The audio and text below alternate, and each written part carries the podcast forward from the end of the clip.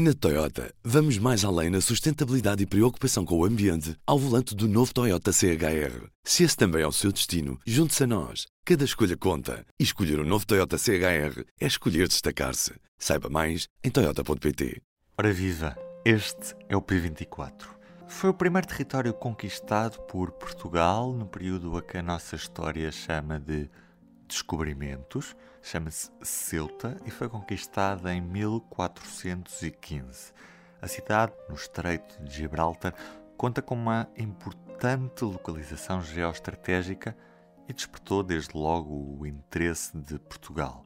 Mas depois da União Ibérica entre os reinos de Portugal e Espanha, Ceuta não aclamou o Duque de Bragança como rei de Portugal em 1640 e ficou com domínio espanhol. De forma oficial, esse domínio foi consumado em 1668.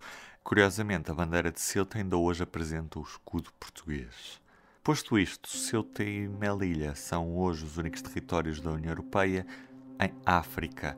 Ambas são cidades que pertencem ao Reino de Espanha. Feita a contextualização histórica, vamos perceber o que aconteceu em Ceuta nesta passada semana e como lida a União Europeia com este problema dos refugiados. A jornalista Sofia Lorena junta-se a mim neste episódio. Alô. Antes de tudo, P24. O seu dia começa aqui. Começa aqui. ¿Qué tal? ¿Cómo están? Mucha tensión a esta hora todavía en Ceuta. No cesa allí la llegada de migrantes a nado desde Marruecos ante la pasividad de su gobierno. Se calcula que unos 6.000 han. Gostava que me começasses por explicar porque é que Marrocos deixou nesta semana milhares de migrantes passar rumo à cidade espanhola de Ceuta. O que é que aconteceu?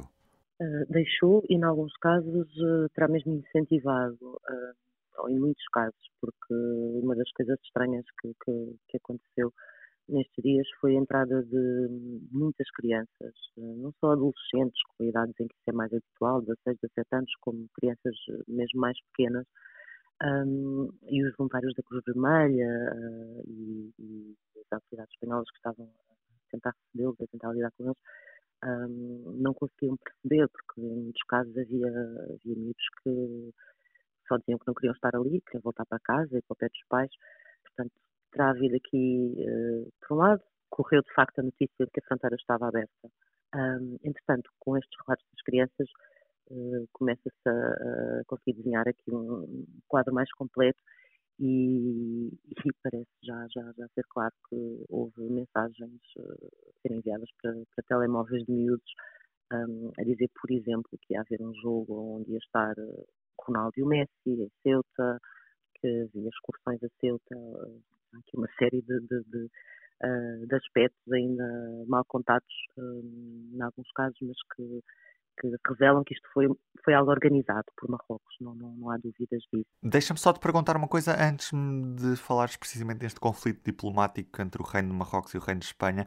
Uh, estes menores não acompanhados que entraram no, no, território espanhol, na teoria, como são não acompanhados, podem ficar em território espanhol, mas se eles pedirem para voltar, podem fazê-lo? Espanha começou já a, a enviar, a enviar alguns de volta, dizendo que está a garantir que é feito forma mais controlada possível, uh, sabendo muito bem quem é que os espera do outro lado, depois de terem, das famílias terem, terem entrado em contato com as autoridades espanholas ou, ou vice-versa.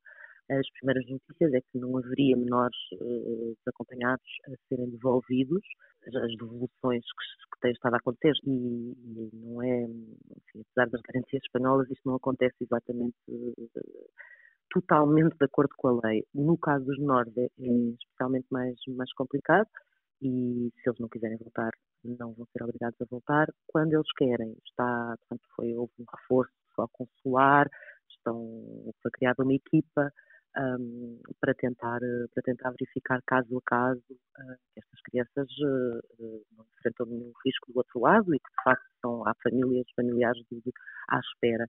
E de facto havia muitos, muitas famílias a tentar contactar, contactar a Espanha, às vezes valendo de contactos que tinham em Ceuta, à procura dos seus filhos, de facto. Portanto, isso já começou, já começou, já começou mesmo a acontecer. Voltando à pergunta que te tinha feito há pouco, porque é que Marrocos fez esta operação quase de permitir que marroquinos entrem no território espanhol através de Ceuta, não mostrando qualquer resistência à sua entrada, não é? Foi de facto uma ação organizada, uh, uma espécie de vingança uh, contra, contra a Espanha por uh, uma razão próxima e uma razão mais abrangente. Mas a, a razão próxima é a, a autorização que Espanha deu, que eles dizem ter sido uma, uma, decisão humanitária, de receber num hospital espanhol o Brahim Gali, que é líder da, da República Árabe Saharaui Democrática e da Frente Polisário, que declarou esta República, um, ele está, está, está, está, doente, foi infectado com Covid, foi, foi, quando chegou ao hospital tinha uma pneumonia, estava, estava num, estado, num estado grave, uh, com complicações respiratórias sérias. A Marrocos já assumiu, basicamente, que, que, que, foi este, não, não, não, diz a, não diz a frase completa, não é? Nem diz nós fizemos isto por isto, mas diz isto aconteceu, isto não pode acontecer entre dois aliados, Aparentemente eles nem sequer foram informados por Espanha um, deste facto e, e, e, factos destes têm, têm consequências, é o que, é o que Marrocos diz. Um, portanto, eles viram isto como uma traição. Um, é uma pessoa que está, que está doente, que tem uma determinada idade, mas que para Marrocos é, é alguém. É, o Brahim Ghali é uma figura histórica da, da, da Frente Polisário, é? do movimento independentista do, do povo saharaui Marrocos, como nós sabemos, reivindica a sua soberania eh, e ocupa o Saara Ocidental. E, e, portanto, para, para Marrocos, eh, trata-se de, um, uma pessoa, de, um terrorista, de alguém que eles acusam por, por uma série de crimes. Isto aconteceu em abril. Uhum. Os Estados Unidos reconhecem precisamente essa soberania marroquina de, do Saara Ocidental. Isso também, de certa forma, cria um conflito diplomático com Espanha que não, que não reconhece que o território seja de Marrocos. Exatamente. Uh, a questão começa precisamente aí, em dezembro, quando, quando a administração de Donald Trump reconheceu essa soberania, a pretexto, de, de, de enfim, em troca de da normalização de relações entre, entre Marrocos e Israel. E, foi o primeiro país que o fez e foi logo este país, não é? Os Estados Unidos. Uh, Marrocos, que tem uh, que cada vez mais uh, orienta a sua política externa tendo em conta este desejo de, de, de ver reconhecida esta soberania, ficou de facto à espera que, a, que alguns países europeus avançassem também, isso é o exemplo americano, um, começou na altura uh, de imediato uma crise diplomática entre, entre Marrocos e a Alemanha, que ainda estava na, presidência da, da, União Europeia, e portanto cortaram-se contactos entre os dois países. Uh, Espanha tem esta vulnerabilidade da fronteira, não é? Tem, tem, tem dois enclaves uh, em Marrocos e, e, portanto, é um elo mais fraco. Uh, juntando a isso essa irritação por não haver seguimento à, à decisão dos Estados Unidos, um, à questão do, do, do Brahim Ghali, Marrocos decidiu que era a altura de, de reagir, de, de, mostrar essa sua de uma forma muito, muito evidente, uh, muito concreta. Uhum. Uh, o que é que a União Europeia faz a estes países que são fronteiras externas da União Europeia para que literalmente eles não abram as portas e causem problemas internos nestes territórios? Temos exemplos disso claros em, uh, na, na, zona da Grécia, também em Itália. Uh, temos estes dois territórios que, que, fazem parte da África, como são Ceuta e Melilla, e que são territórios do Reino Espanhol. Como é que a União Europeia controla estes países? E pergunto também se não cria, de certa forma, uma relação de, de dependência de tal forma que, quando há um conflito diplomático, por mais pequeno que seja, uh, ficamos literalmente nas mãos destes países porque eles podem decidir abrir as fronteiras e criar estes, este caos. Precisamente precisamente é isso que acontece. Vimos isso já várias vezes, eh, também com Marrocos. Eh, aliás, não é, não é por acaso que as, que as chegadas às Canárias têm, têm aumentado muito nos últimos meses. Portanto, já havia aqui uh, algum, algum sinal de que Marrocos estava, estava a enverdar por esse, por esse caminho.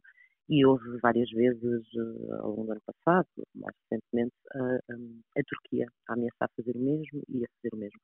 Um, basicamente, a União Europeia paga a estes países, não é? Uh, paga muito dinheiro a estes países e paga muito dinheiro, principalmente desde 2016, não é? Portanto, depois de 2015, aquele, aquele ano em que houve um, um número uh, absolutamente sem precedentes de, de, de, chegadas de requerentes de asilo e imigrantes um, às, fronteiras, às fronteiras sul da, da Europa, uh, muito impulsionado pelo conflito da Síria na altura.